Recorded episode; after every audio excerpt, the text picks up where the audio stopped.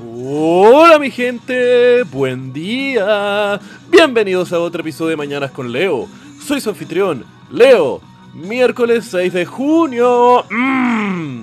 Loco, comenzando este mes con toda la alegría, evitar este frío profundo que nos está congojando aquí en Santiago. Pero loco, todo en esta vida es un proceso. Con tiempo el frío se pasa, el calor también, los malos ratos. Loco, todo en esta vida tiene un periodo de inicio y un periodo de fin. Así que si ahora estás cagado de frío, te sientes medio enfermo como yo, o cualquier otra cosa, estén en calma, mi gente. Todo lo malo eventualmente termina.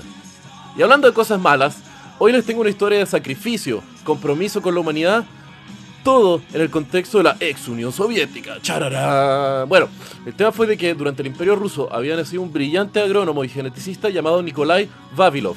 El tema es de que este hombre fue un putazo que sentó las bases de la genética de las plantas y en los centros de orígenes de las especies comestibles de casi todos los granos principales.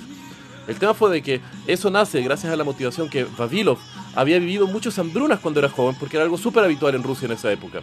Entonces, Vavilov decidió dedicar su vida para eliminar la hambruna a través de la agronomía y manteniendo la biodiversidad de las semillas cosechables. El tema fue de que más de 100 expediciones al estilo Indiana Jones por todo el mundo, Vavilov logró recolectar y almacenar la mayor colección de semillas cosechables que se había visto en el mundo hasta entonces, y lo almacenó todo en su centro de investigación en la ciudad de que en ese entonces se llamaba Leningrado, San Petersburgo.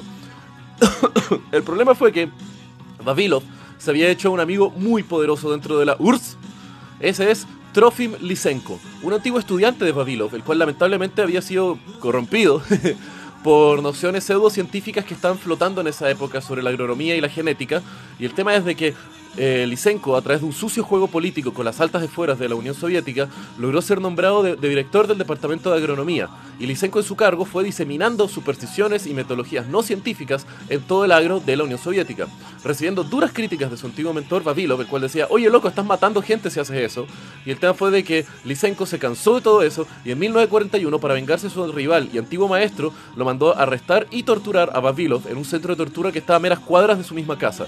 El tema fue que en 1943 Vavilov, irónicamente, muere de hambre en un centro de tortura ruso, perdón, soviético. Y el tema es que eso no es todo. Los estudiantes de Vavilov, después de eso, estuvieron en la ciudad de Leningrado protegiéndolo durante el asedio de Leningrado, que fue una de las batallas y escaramuzas más sangrientas de la ciudad, en la cual 12 agrónomos y estudiantes de Vavilov murieron entre hambre, resfríos y heridas del conflicto armado hasta que finalmente lograron escabullirse, llevándose consigo gran parte de la colección de semillas de Babilov. ¡Loco! Eso es compromiso. Eran los estudiantes de este loco, los cuales estuvieron mes fucking asedio entre los nazis por un lado y los soviéticos que los estaban persiguiendo por el otro, y ellos lograron sobrevivir y llevarse las semillas para mantener la biodiversidad de, cosechas. ¡Loco! ¿Qué? ¡Mierda! ¡Compromiso poderoso! ¡Woo! Bueno, que tengan un muy buen día. Los quiero, mi gente. Besos.